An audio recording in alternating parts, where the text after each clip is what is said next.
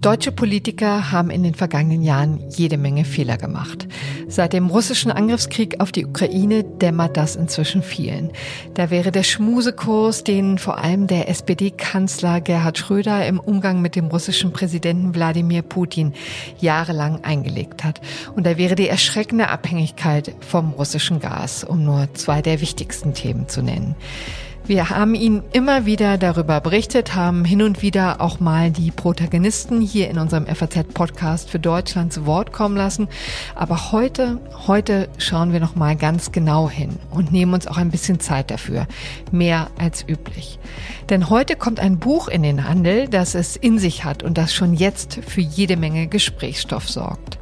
Es heißt Die Moskau Connection, das Schröder-Netzwerk und Deutschlands Weg in die Abhängigkeit und es ist im Beck Verlag erschienen. Und wie es der schöne Zufall so will, haben es zwei FAZ-Kollegen verfasst, nämlich unser Hannover-Korrespondent Reinhard Bingener und mein Berliner Politikkollege und ehemalige Moskau-Korrespondent Markus Wehner. In dem Buch zeichnen die beiden nicht nur die enge Beziehung zwischen Schröder und Putin nach, sondern auch welche Kreise Schröders Machtklicke noch so gezogen hat. Genannt sei hier an dieser Stelle schon mal der ehemalige Bundeswirtschaftsminister Sigmar Gabriel, die Ministerpräsidentin von Mecklenburg-Vorpommern, Manuela Schwesig und last but not least der amtierende Bundespräsident Frank-Walter Steinmeier. Das ist eine ziemlich illustre Truppe und da wären wir ja verrückt, wenn wir unsere beiden Kollegen nicht hier im Podcast ausführlich zu Wort kommen lassen würden. Und damit sage ich herzlich willkommen zum FAZ Podcast für Deutschland heute am 16. März 2023. An dieser Podcast-Folge haben Kevin Gremmel und David Burglacher mitgearbeitet. Mein Name ist Corinna Budras und ich freue mich sehr, dass Sie dabei sind.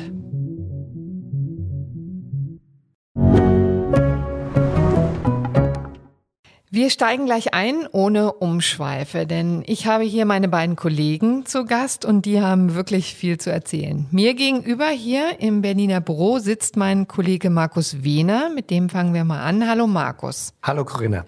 Kläre unsere Hörerinnen und Hörer doch mal auf. Was machst du bei der FAZ? Ich arbeite hier in der Berliner Politikredaktion, bin zuständig für das Kanzleramt und die SPD aber auch für das Land Berlin. Und ja, schon eine ganze Weile auch für uns. Schon ne? eine ganze Weile. Früher war ich bei der Sonntagszeitung auch lange. Hm. Da habe ich auch ähnliche Themen gemacht. Und Hattest also viel, viel Zeit, dich in die SPD und ihre viel Moskau Zeit, Connection genau, mich mit der SPD zu beschäftigen. Genau. Und früher war ich auch mal Korrespondent in Moskau hm. in den ersten Putin-Jahren. Ich habe auch sowas studiert wie osteuropäische Geschichte und Slawistik. Also bin eben auch schon sehr, sehr lange mit Russland beschäftigt. Ja. Also schön, dass wir dich hier haben. In Hannover sitzt mein Kollege Reinhard Bingener. Hallo Reinhard. Hallo Corinna, grüß dich. Auch an dich die Frage. Womit beschäftigst du dich und wie kam es eigentlich zu diesem Buch? Also ich bin ähm, seit 2014 äh, Korrespondent für die FAZ in Hannover, berichte da unter anderem über Niedersachsen, aber auch andere Bundesländer ja, und ich habe eigentlich seit so, seit, eigentlich seit 2014, 2015 sporadisch immer mal mit den Themen Schröder und auch äh, Schröder-Russland zu tun gehabt, weil das schon auffällig war, wie unkritisch gerade die niedersächsische SPD damit mhm. umging. Das wurde dann etwas intensiver seit dem Nawalny-Fall 2020 und dann vertieft wirklich so seit zwei, drei Monaten vor Kriegsbeginn. Hm. Genau, also das hat ja nun auch alles seine Gründe. Da kommen wir gleich dazu, warum die niedersächsische SPD da so zurückhaltend oder auch geradezu gutmütig war. Aber beginnen wir doch gleich mal mit der Moskau Connection und mit dem wichtigsten Kopf dahinter. Das ist natürlich der Mann, der im Zentrum steht, Altbundeskanzler Gerhard Schröder. Reinhard, vielleicht stell ihn uns den doch mal vor. Wer ist dieser Mann eigentlich? Ja, Gerhard Schröder ist, wenn man ihn trifft, natürlich schon ein beeindruckender Mann, hat Charisma. Das ist, glaube ich, auch Teil seines Einflusses gewesen, auch nach seinem Auszug aus dem Kanzleramt, dass er eine beeindruckende Persönlichkeit ist. Ich glaube, vieles ist jedem bekannt. Er war Bundeskanzler, er war SPD-Vorsitzender, niedersächsischer Ministerpräsident. Interessant ist es, sich so mal seinen gesamten Werdegang mhm. nochmal anzuschauen. Das ist eine ganz typische Karriere für niedersächsische SPD-Politiker, so seit den 60er, 70er Jahren, würde ich sagen. Das war so eine, die Partei ist damals stark nach links gerückt und hat sich auch akademisiert, äh, zumindest in ihrer, auf ihrer Profi-Ebene sozusagen. Und äh, Schröder ist eine Figur in dieser Bewegung, hat in Göttingen mhm. studiert, wie ganz viele andere Sozialwissenschaften, Jura in Göttingen studiert ja. und sind dann Klassiker, nach Hannover. ne? Habe ich auch sehr gestaunt, dass das so. Genau, ist ein absoluter, ist ein absoluter Klassiker. Insofern kennen die sich auch alle. Also im mhm. Gesprächspartner haben wir von dieser Göttinger Blase gesprochen. Und jetzt ist Göttingen ja dafür ähm, bekannt, dass es da eine relativ linke feste linke Szene gibt in der Studentenschaft. Ähm, und aus der stammt auch, also aus dem Beginn dieser Zeit stammt auch Schröder. Und mhm. ähm, das Interessante ist nun, dass er sich ja im innenpolitischen Bereich von diesem Gedankengut gelöst hat. Das mhm. wurde es zunächst ihm zum Vorwurf gemacht. Also es gibt Leserbriefe der Göttinger Jusos, wo sie ihm wirklich bitter vorwerfen, dass er sich vom marxistischen Gedankengut gelöst hat, von dem er äh, zuvor anhing, ähm, schreiben sie.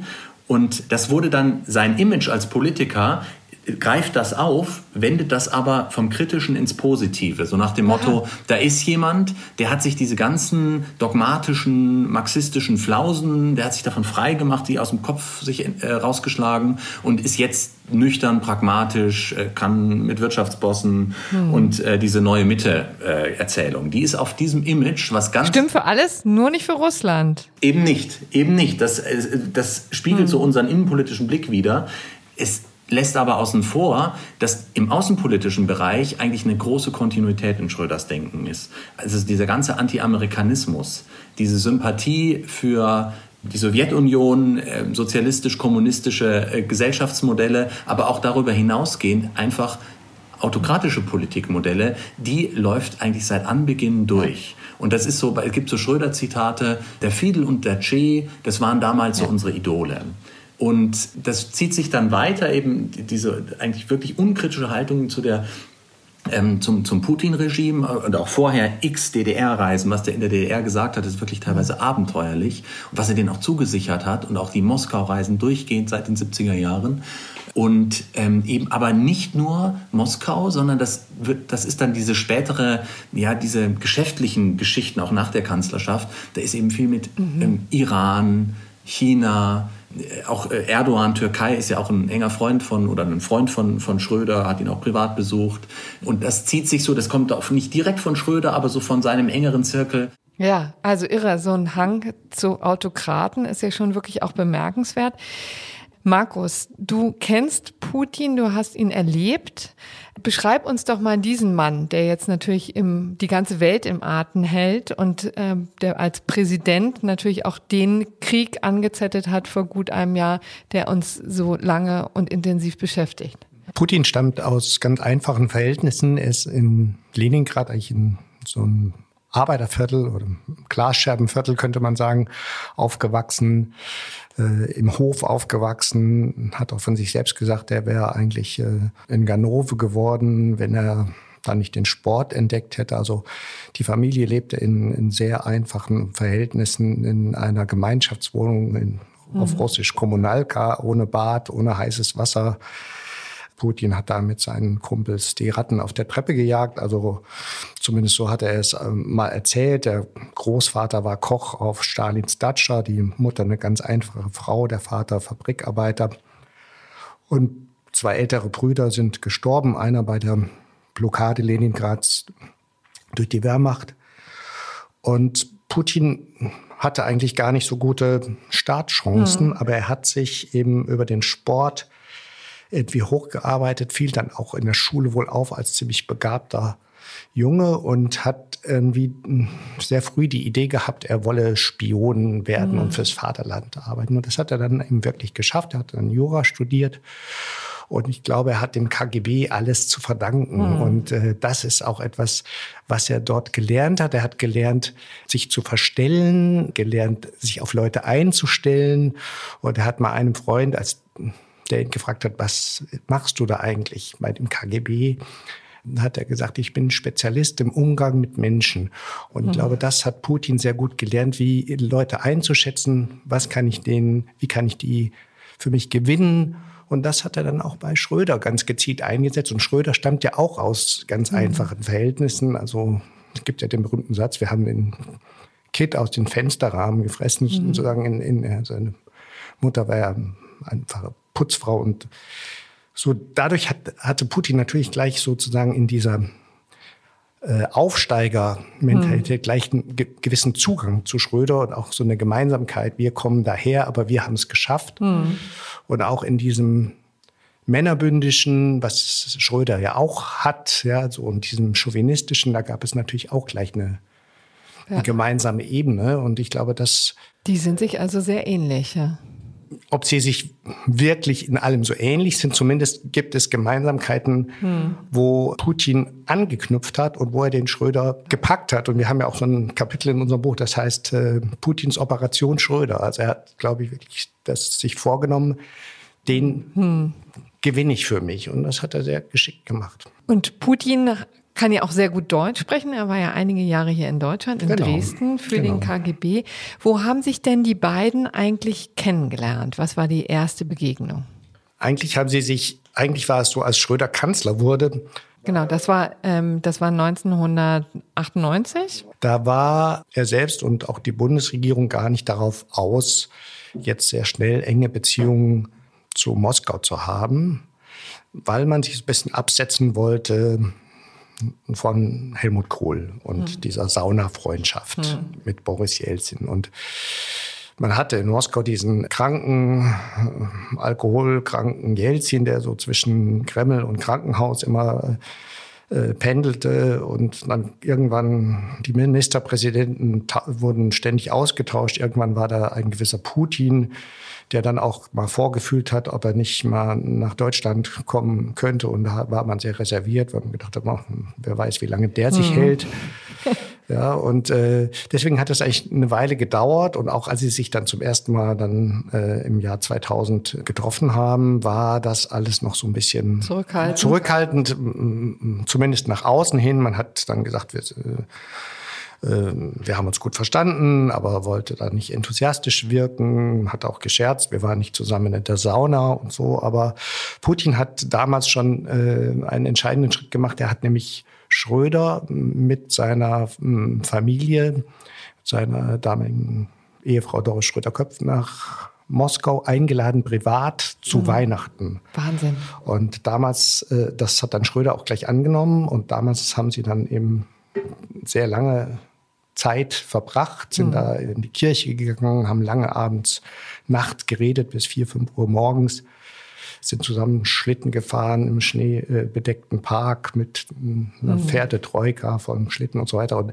Putin hat also alles gemacht, um Schröder für sich zu gewinnen ja. und das ist ihm auch gelungen. Ja, irre, ne? Also so ein intime, so eine intime Einladung so früh und offensichtlich hat sie geklappt, denn man hat ja dann sehr schnell gesehen, dass es eine sehr enge Freundschaft wurde. Es ging viel hin und her. Ne? Also man hat sich besucht, beruflich natürlich quasi als Staatsbesuch, aber auch privat. Genau, auch privat, immer in Schröders Reihenhaus in Hannover, auf Putins Landhaus und ähm, äh, man hat sich eben sehr, man hat sozusagen eine, eine Männerfreundschaft mhm. gepflegt, aber auch eine Freundschaft, die bis in die Familien gepflegt wurde, bis dahin, dass ja dann auch das Ehepaar Schröder, Schröder-Köpf, erst ein Mädchen und später dann nach der Kanzlerschaft noch einen Jungen aus Russland adoptiert ja, hat. Genau, also zwei russische Adoptivkinder hat Schröder inzwischen auch.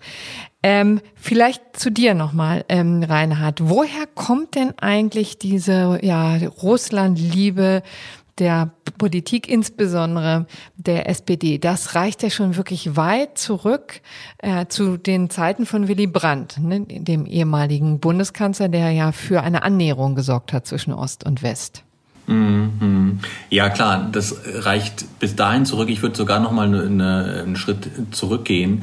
Ähm, ich glaube, Egon Bahr hat das mal gesagt. Also die SPD ist ja Ausfluss des demokratischen Sozialismus und die haben natürlich eine gemeinsame historische Wurzel mit den kommunistischen Bewegungen. Und Barth es mal gesagt, naja, es ist wie so ein Familienstreit. Man streitet auch hart miteinander, vielleicht auch härter als, ähm, als mit anderen politischen Bewegungen, aber man versteht sich mhm. auch ein Stückchen besser. Ja? Und das ist sozusagen diese untergründige Nähe, obwohl natürlich einem aufrechten Sozialdemokraten das Vorgehen der Kommunisten auch immer geärgert war, äh, geärgert hat. Das mhm. muss man auch dazu sagen. Und speziell wird es dann eben mit der Entspannungspolitik äh, von Willy Brandt, aber vielleicht, Markus, kannst du das auch mhm. ein Stück präziser noch erzählen? Markus ist Osteuropa-Historiker, mhm. das äh, muss In man vielleicht Tat, dazu sagen. Genau. Kennt das aus dem FF. Na, ich glaube, die Entspannungspolitik ist dabei ein ganz entscheidender äh, Grund für äh, dafür auch, dass äh, in der SPD diese Haltung zu Russland eingenommen wurde. Also Egon Bahr hat ja in den 60er Jahren diesen äh, Slogan äh, Wandel durch Annäherung erfunden.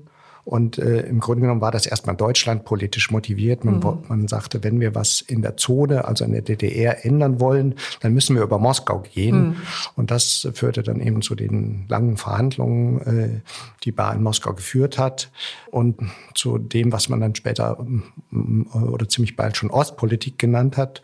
Und äh, als dann Brandt Kanzler wurde, hat man eben das, was schon vorbereitet war, dann eben, mhm. eben wirklich durch diese Verhandlungen auch in die Realität umgesetzt. Und das war auch würde ich sagen, eine richtige Politik, äh, also eine Politik der Anerkennung der Grenzen, eine Politik des Gewaltverzichts, äh, fest verankert im Westen, äh, auch im westlichen Militärbündnis in der NATO. Deutschland hatte damals schon mehr als 400.000 Soldaten in der Bundeswehr. Man gab so vier, fünf Prozent des Bruttosozialprodukts mhm. für Rüstung aus. Also es war schon aus, sozusagen auch aus einer klaren Haltung, dass man zum Westen gehört. Aber diese Entspannungspolitik ist dann eben in der zweiten Phase umgekippt, würde ich mhm. sagen, eben als äh, dann man im Zuge dieses KSZE-Prozesses und in der äh, Schlussakte eben auch festgelegt hatte, dass auch der Osten, auch die Sowjetunion und ihre Vasallenstaat sozusagen die Menschenrechte zu beachten haben. Mhm.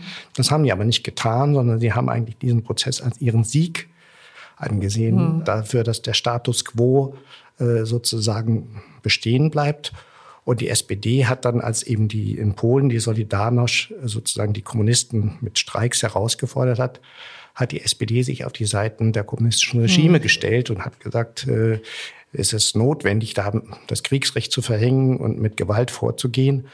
Und dadurch wurde eigentlich die Entspannungspolitik zu einer Politik zu einer repressiven Politik, hm. wo man sich auf die Seiten der Unterdrücker gestellt hat. Und das ist bis heute eben in der SPD nicht, nicht. wirklich aufgearbeitet. Ja. Und deswegen ist es so ein Mythos, ja, ja. an dem man, den man immer noch ausbeutet, äh, ohne zu differenzieren, wie diese, wo diese Politik positiv war und wo sie ins Negative umgeschlagen ist. Hm.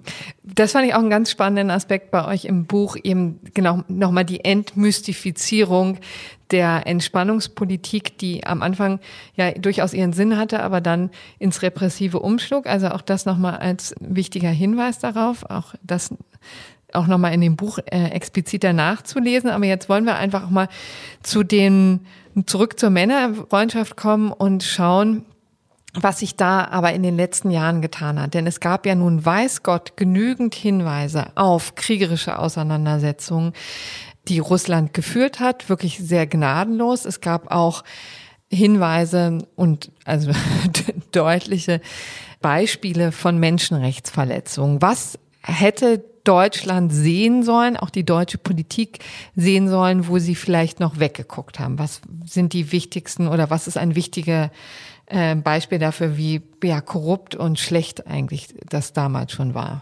Ich glaube, man hat eigentlich von Anfang an weggeguckt. Pu mhm. Putin ist ja durch den Tschetschenienkrieg in, in Russland äh, äh, auch populär geworden. Also, das war schon Ende 90er Das war, Jahre, ne? ging eigentlich dann der zweite Tschetschenienkrieg, also zweite Hälfte 1999 ging das los. Er war so ein blasser Ministerpräsident und dann hat er eben da sehr brutal eingegriffen, immer mit dem äh, Motto äh, antiterroristische Operation, aber äh, gleich den Marktplatz in Grosnima mit Raketen beschossen, 130 Tote. Also das war schon sozusagen der erste Hinweis, dass das mit der antiterroristischen Operation mhm. nicht so richtig stimmen konnte. Und im Grunde genommen hat er dort einen brutalen Krieg geführt in einem in einer Republik von der Größe von Schleswig-Holstein äh, wo man all das, was wir jetzt in der Ukraine sehen, eigentlich schon sehen konnte. Also Filtrationslager, in denen gefoltert wurde, Massengräber, in denen man Menschen gefesselt und mit verbundenen Augen gefunden hat. All, das hat man gesehen, aber Putin hat, ist es gelungen, äh, dem Westen das als ein Teil äh, der, des Kampfes gegen den militanten Islamismus zu verkaufen und besonders nach den Anschlägen in Amerika 2001 äh, ähm, hat, haben große Teile des Westens das dann eben auch ihm so durchgehen lassen.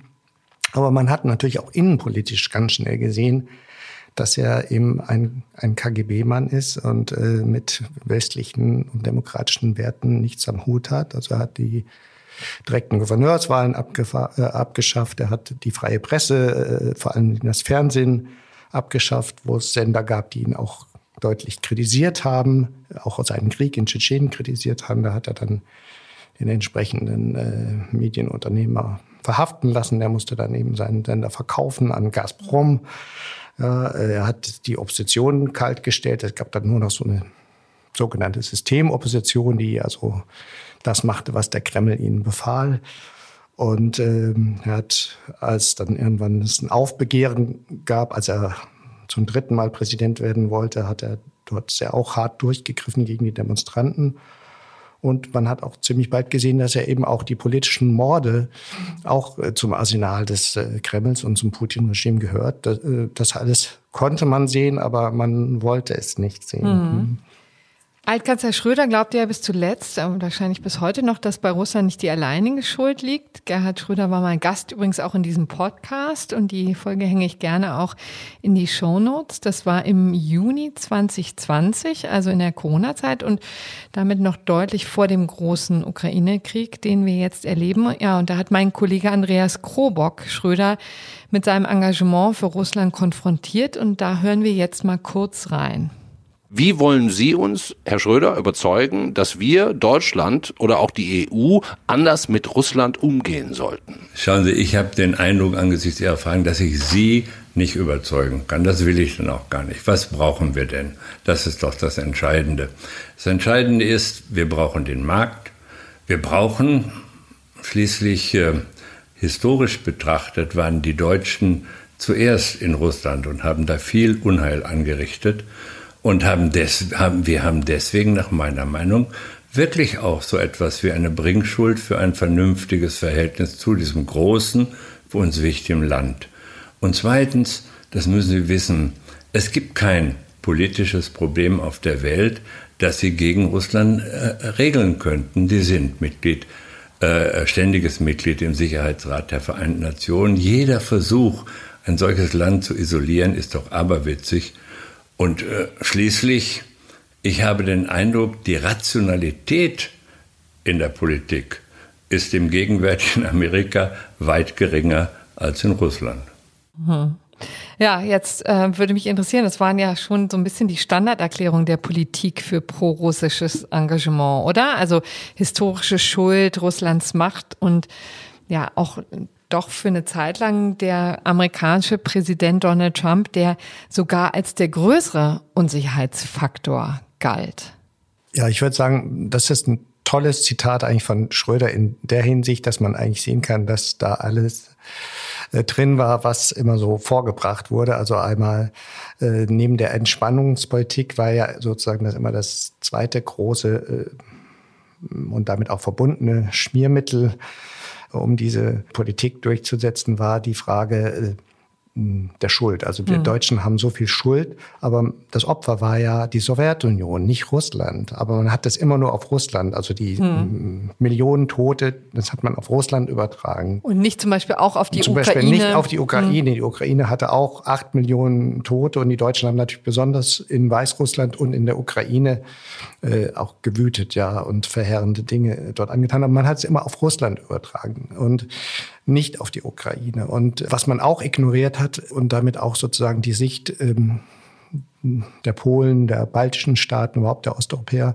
war der Hitler-Stalin-Pakt. Mhm. Der Krieg begann ja nicht mit dem Überfall auf die Sowjetunion, sondern mit dem Überfall auf Polen. Und äh, Russland und die, äh, die Sowjetunion und Deutschland haben eben in diesem Pakt sich diese Staaten gegenseitig hm. zugeteilt und äh, dort eben auch hat eben auch die Sowjetunion dort äh, äh, terroristisch agiert und äh, das äh, Fällt ist immerhin in, in der deutschen Politik hm. äh, gar nicht äh, vorgekommen. Erst jetzt beginnt die SPD dazu sagen, wir hätten immer mehr hören sollen auf die anderen osteuropäischen Staaten, hm. auf die hm. Polen, auf die Balten.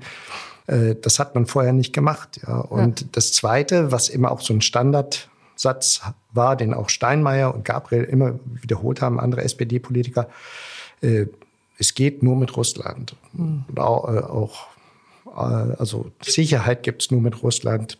Probleme auf der Welt lassen sich nur mit Russland lösen. Man hat nicht gesehen, dass die, Russland diese Probleme schafft ja, und auch verstärkt, sondern selbst in Syrien zum Beispiel, wo Russland brutal eingegriffen hat, hat man gesagt, geht nur mit Russland. Ja. Hm. Markus, du hast eben gesagt, man hätte mal auf die osteuropäischen Staaten besser hören können, zum Beispiel in Sachen wirtschaftlicher Abhängigkeit, äh, in die sich ja Deutschland begeben hat, besonders mit der Gaspipe, mit den Gaspipelines Nord Stream 1 und Nord Stream 2. Und das erscheint ja im Nachhinein wirklich ziemlich unerklärlich. Im Jahr 2015 wurde sie beschlossen, also Nord Stream 2 beschlossen.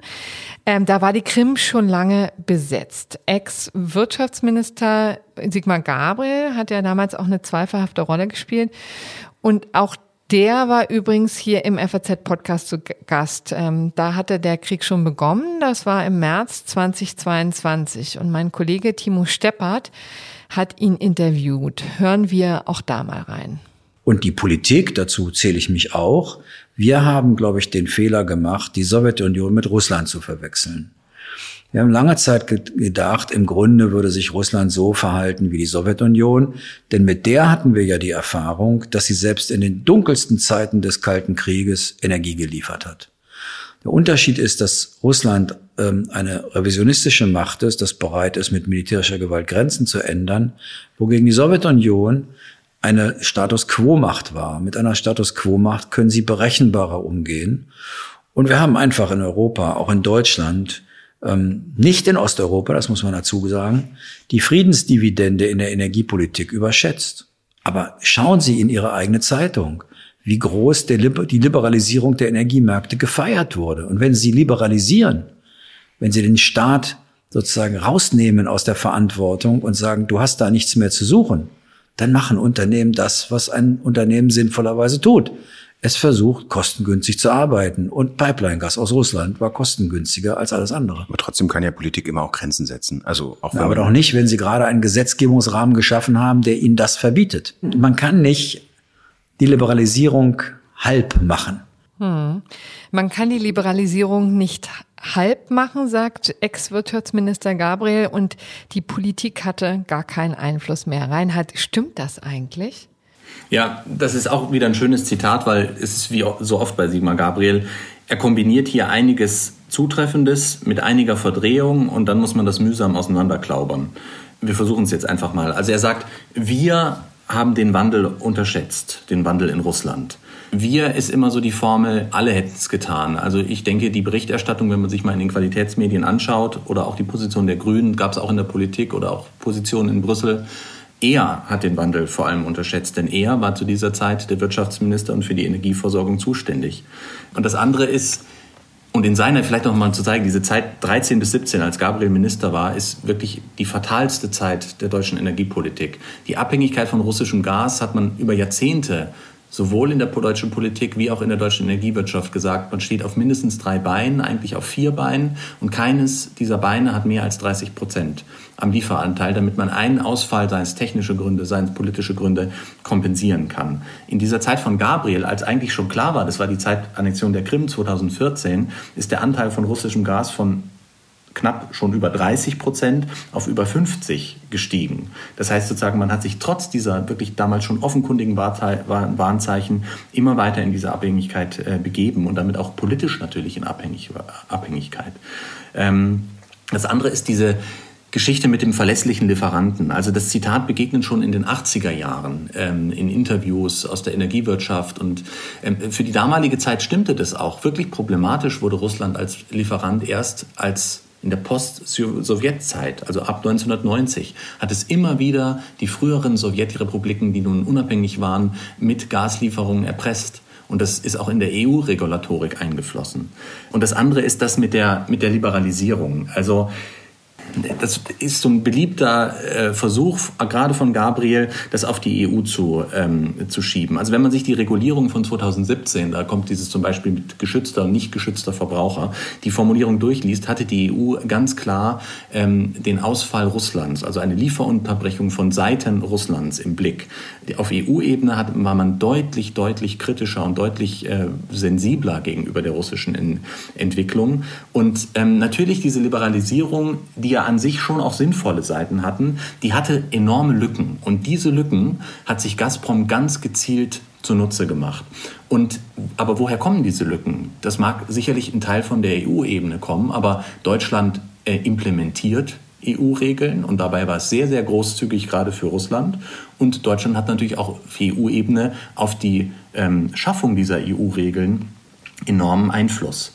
Und das, also ich meine, so ein paar Beispiele. Die Regulierung, deutsche Regulierung von der sogenannten Opal-Pipeline, die war wichtig dafür, dass russisches Gas ersetzend wirkt und nicht nur ergänzend zu dem Pipeline-Gas, das über die Ukraine lief da hat Deutschland gegen den Widerstand Polens bis 2020, glaube ich, oder 2021 sogar dieses Ding durchgeht. Gab es Klageverfahren, zuletzt hat es Deutschland verloren. Dann der Verkauf dieser Gasspeicher. Gabriel hat 2015 den größten deutschen Gasspeicher an ähm, Gazprom verkauft und ich meine, da gab es auch eine Anfrage, da gab es durchaus politische Kritik, Anfrage im Bundestag und da war die abenteuerliche Formulierung, ähm, ja, Gazprom Germania äh, könne man, da könne man nichts gegen machen, denn es sei ein EU-unionsansässiges Unternehmen und das ist schon verblüffend einfältig zu sagen, dass die Gazprom-Tochter äh, in Deutschland einfach ein EU-Unternehmen ist. Das ist der verlängerte Arm Moskaus. Also das war eben nicht nur sehendes sehenden Auges, sondern da, da hat man eben einfach nicht reagiert, wo man reagieren hätte müssen und man wollte das einfach nicht. Ne? Das Na, man könnte noch ergänzen, also die revisionistische Macht, die Grenzen verschiebt, äh, wie Gabriel äh, gesagt hat, da hat er sicherlich recht, aber das hat er selber überhaupt nicht beherzigt und nicht gesehen, auch nach der Krim-Annexion und dem beginnenden Krieg in Don Donbass nicht. Da hat er selber in Kreml-Diktionen von den Bürgerkriegsparteien gesprochen, ist immer wieder bei öffentlichen Auftritten, auch in Moskau, der Kanzlerin Merkel in den Rücken gefallen, indem er sich gegen die Sanktionen und für den Abbau der Sanktionen ausgesprochen hat. Und ich äh, zitiere mal eine besonders schöne Stelle, die auch in unserem Buch vorkommt. Anfang 2015 warnt er davor, die Sanktionen gegen Russland zu verschärfen und greift dabei zugleich die USA an. Es gebe Kräfte, die, Zitat, Russland jetzt wirtschaftlich und politisch noch mehr destabilisieren, den anderen Supermachtrivalen endgültig am Boden sehen wollen. Zitat Ende. Oder hm, dann fährt er fort. Wir wollen helfen, den Konflikt in der Ukraine zu lösen, aber nicht Russland in die Knie zu zwingen. Das heißt, er hat ja im Grunde genommen genau das Gegenteil von dem gemacht, was er dann sagt, äh, revisionistische Macht die Grenzen äh, verschiebt, die muss man ja sozusagen zurückweisen, ja, oder muss, die, muss ihr mit Härte begegnen. Und er hat, er hat genau das Gegenteil gemacht. Noch ein zweites Argument von Gabriel gehören, hören wir jetzt auch, denn er sagt ja, es war ja auch nicht nur die SPD, sondern viele, viele, viele haben das Ganze unterschätzt. Hören wir da nochmal in das Gespräch mit dem Kollegen Timo Steppert rein. Russland hat den ersten Angriffskrieg seit dem 1. September 1939 gemacht. Aber wieso kommen Sie eigentlich darauf, dass Sozialdemokraten das gemacht hätten? Die Union ist seit 2005 erstens im Kanzleramt und zweitens übrigens seitdem auch im Verteidigungsministerium zuständig. Alle haben doch nach Wegen gesucht, Russland in irgendeiner Weise davon abzubringen, seine aggressive Haltung zum Beispiel in der Ostukraine fortzusetzen. Ist doch keine besondere Idee der Sozialdemokraten. Hm. Ja, das ist in der Tat eine interessante Frage. Wie kommen wir denn darauf, dass die SPD da besonders involviert wäre? Also ein paar Argumente haben wir schon gehört. Einen Blick müssen wir jetzt aber auch in den Norden richten, nämlich nach Mecklenburg-Vorpommern. Und da endete die Nord Stream 2 Pipeline. Auch Ministerpräsidentin Manuela Schwesig hatte ein großes Interesse dran. Und jetzt muss sie sich vor einem Untersuchungsausschuss verantworten. Warum? Ähm, naja, der Handlungsort Schwerin ist ja in gewisser Weise ähm, das Endspiel für Nord Stream 2. Also die Pipeline-Pläne waren schon weit äh, gediehen und es ging auch in dieser russisch-deutschen Kooperation gut voran, aber dann durchkreuzten eben die Amerikaner das sehr aggressiv. Und dann kam es letztlich wirklich darauf an, was macht Mecklenburg-Vorpommern? Und da wurde unter Schwesigs Führung eben diese Klimastiftung, diese sogenannte Klimastiftung, müsste man ja sagen, gegründet, die dazu da war, diese amerikanischen Sanktionen zu umgehen. Und diese Stiftung ist sozusagen staatsfern genug, um unabhängig zu sein, aber gleichzeitig staatsnah genug, dass die ähm, Sanktionen sie nicht treffen. Und über diese Stiftung wurde dann Nord Stream mhm. 2 fertig gebaut. Und da ähm, erkennt man eben, wenn man das genauer betrachtet, dass es ja dass sich auch das im, im, im Schröder-Netz äh, ähm, also vollzieht. Schröder selber immer wieder mhm. zu Gesprächen dort, sein Vertrauter, der frühere Stasi-Mann Warneck, immer wieder dort. Dann gibt es auch in der Schweriner Politik, äh, also äh, Schleswig selber ist natürlich ja, gewisser Verbindung zu Steinmeier und Steinmeier ist einer seiner engsten Vertrauten, Heiko Geue, äh, war dann Staatskanzleichef mhm. ähm, bei Schwesig. Also das spielt sich innerhalb dieses Netzwerkes ab. Und in gewisser Weise ist auch ganz interessant, ich glaube, Russland hat gemerkt ab 2014, dass es schwieriger wird, ähm, in der deutschen Bundespolitik Akzeptanz zu kriegen. Und seitdem gehen sie verstärkt und nutzen die Lücken im föderalen System Deutschlands. Also sie gehen auf Länder, wo sie mhm. Resonanz sich erhoffen, gezielt zu und äh, bauen da ihr Netzwerk aus. Das ist eben Niedersachsen recht stark und das zweite Land ist eben Mecklenburg-Vorpommern. Man sponsert Kulturveranstaltungen, man sponsert Sportveranstaltungen, man macht Veranstaltungen, wo Russland in einem freundlichen Licht erscheint. Und all diese Sachen beobachten wir immer wieder an diesen Schnittpunkten. Ja, gibt auch CDU-Länder, muss man auch mhm. dazu fügen. Also Bayern und Sachsen. Und ähm, das ist nicht nur auf SPD-Länder äh, begrenzt. Hm. Aber hier ist sozusagen insbesondere in Mecklenburg-Vorpommern könnte das noch ja, interessante Konsequenzen haben, denn wie gesagt, der Untersuchungsausschuss läuft ja. Es gibt aber noch andere und nicht zuletzt den jetzigen Bundespräsidenten Frank-Walter Steinmeier, der in diesem oder im, im weiteren Kreis der Moskauer Connection zu nennen ist, den ihr nennt in diesem Zusammenhang. Du hast es eben schon erwähnt. Und der hat ja in der Ukraine heftige Reaktionen ausgelöst. Wir erinnern uns, dass er im vergangenen Jahr sehr brüsk vom ukrainischen Präsidenten Zelensky ausgeladen wurde. Was verbirgt sich dahinter? Ich glaube, dass Schröder, so wie wir im Buch schreiben, die Russlandpolitik nach seinem Ausscheiden ähm, ähm, als Kanzler weiter vom Rücksitz aus mhm. steuern konnte, hat eben damit zu tun, dass er die Leute aus seinem Kernteam, was schon in Hannover bestand, sehr geschickt in äh, maßgebliche Posten in der Bundesregierung äh, platzieren konnte. Und der wichtigste dabei war natürlich sein langjähriger Vertrauter und ehemaliger Kanzleramtschef Frank-Walter Steinmeier, der bis dahin ja gar kein öffentlicher Politiker war und ihn Schröder überredet hat, Außenminister zu werden und er das ja zweimal war und sozusagen sein Auch in der entscheidenden Phase, ne? Ab 2005 in, und genau, dann später nochmal? Und dann später nochmal. Und der äh, im Grunde genommen in das Auswärtige Amt eingezogen ist mit äh, der Überzeugung, er wisse, was Russlandpolitik ist, weil er schon als Kanzleramtschef unter anderem Nord Stream 2 ähm, in Moskau glatt gezogen hatte und den Dmitri Medvedev kennengelernt hatte und der dann eben im Kanzleramt eben diese Russlandpolitik ähm, Wandel durch Verflechtung entworfen hat, also äh, in äh, sozusagen Aufnahme des alten Slogans der Entspannungspolitik Wandel durch Annäherung.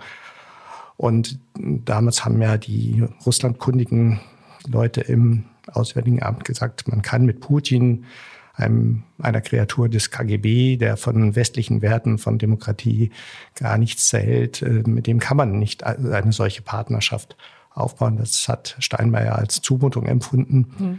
Und ich glaube, das war natürlich eine ganz entscheidende Sache, dass er diesen Einfluss hatte. Merkel hat ihm auch viel Einfluss gelassen äh, in der Russlandpolitik, viel mehr als Schröder das vorher gegenüber Joschka Fischer gemacht hatte. Hm, da hat ja Schröder viel selber gemacht, ne? Genau. Und hier und war es eben Merkel, die das die zumindest Steinmeier. dem Steinmeier da auch nicht äh, in, in den Arm gefallen ist, sondern das eigentlich äh, genauso gemacht hat oder zumindest geduldet hat. Ja, äh, ähm, und ähm, ja, man kann diese, diesen Einfluss Schröders bis in Formulierungen hinein mhm. von Steinmeier sehen.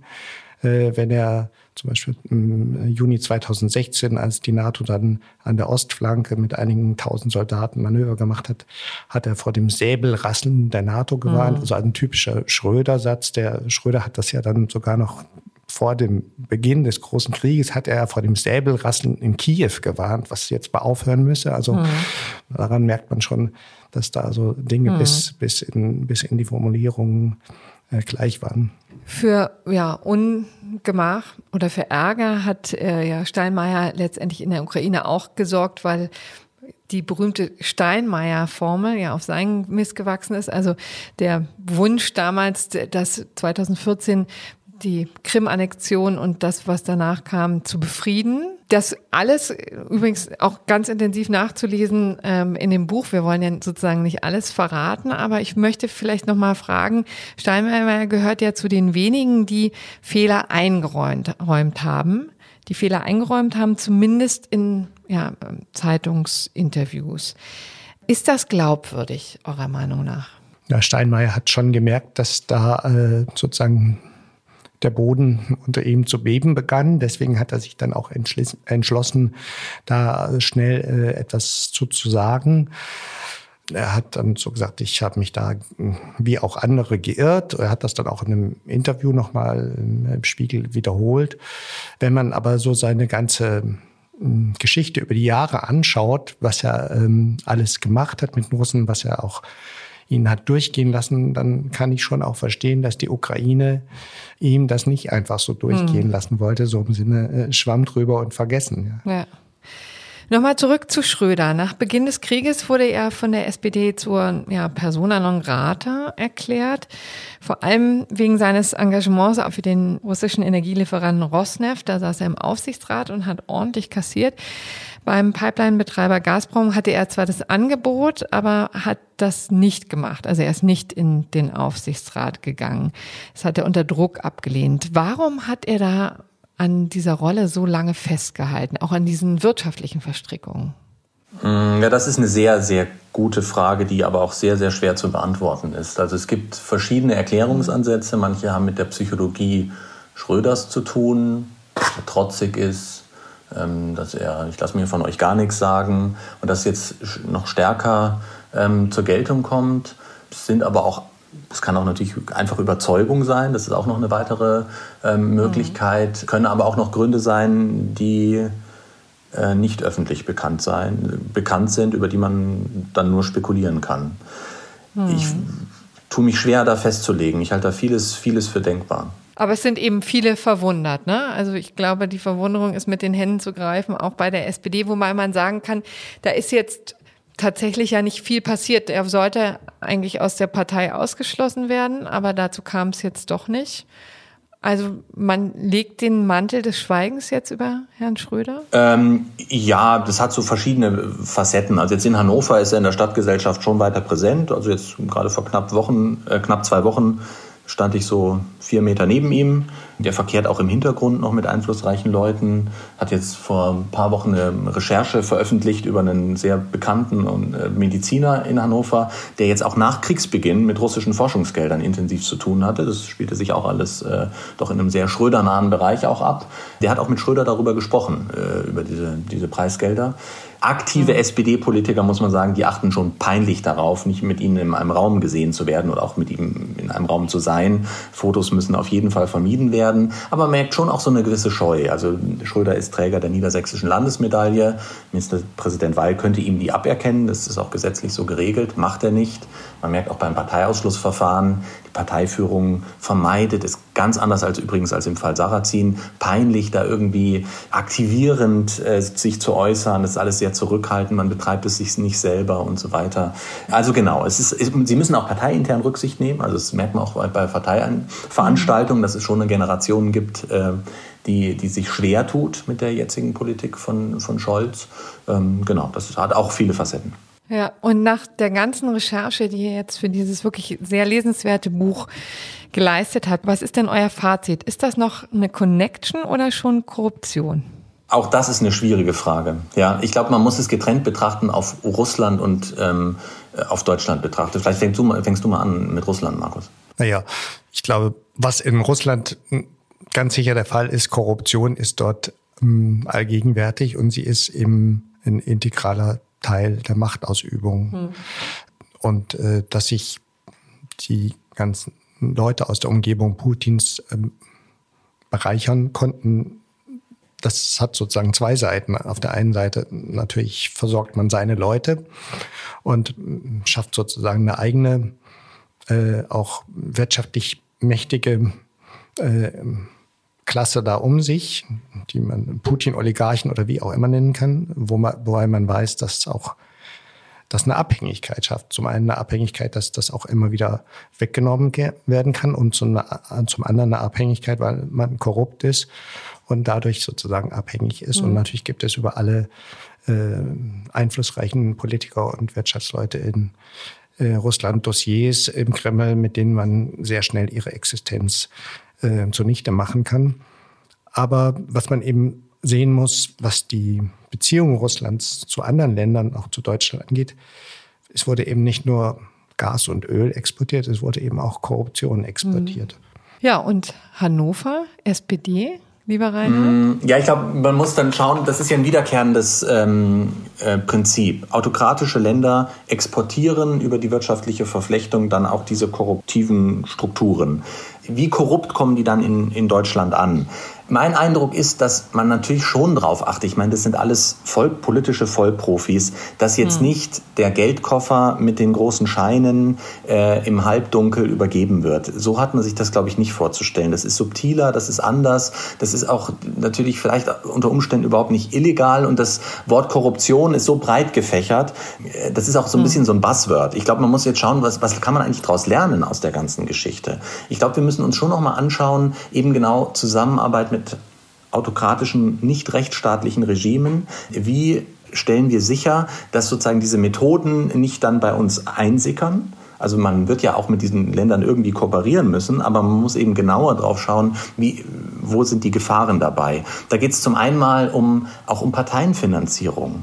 Spendenflüsse, wie transparent ist das eigentlich? Für meine Begriffe sind wir in Deutschland noch nicht hinreichend transparent. Auch Drehtour-Effekte, ähm, Politiker geht aus dem Amt, dann, was sind die Anschlussverwendungen, äh, also dieses ganze Consulting-Wesen. Ähm, da müsste man schon noch mal genauer hinschauen, mehr Transparenz schaffen. Und das ist natürlich auch so ein Lockmittel. Wenn die genau wissen, na gut, im Anschluss kann ich da und da arbeiten, färbt das dann auf Entscheidungen ab? Ja, nein. Das sind alles so Fragen, die sind dann letztlich schwer zu beantworten. Aber ich glaube, man muss präventiv klare und wirklich harte Regelungen schaffen. Hm, also das ist doch in der Tat mal ein schöner Arbeitsauftrag für die Zukunft. Vielen Dank, Reinhard, äh, an dich nach Hannover und vielen Dank hier, lieber Markus, in Berlin. Vielen Dank für dieses tolle Buch. Sehr gerne. Danke dir, Corinna. Danke. Ja, das war diesmal eine ziemlich lange Folge unseres FAZ-Podcast für Deutschland. Aber glauben Sie ja nicht, dass damit schon alles gesagt wäre. Ich kann Ihnen versichern, dass noch viel Ungeheuerliches in diesem Buch steckt. Deshalb möchte ich es Ihnen noch einmal besonders ans Herz legen. Und damit verabschiede ich mich nun von Ihnen, liebe Hörerinnen und Hörer, und danke für Ihre Aufmerksamkeit. Morgen begrüßt Sie an dieser Stelle wieder mein Kollege Simon Strauß. Machen Sie es gut und bis bald.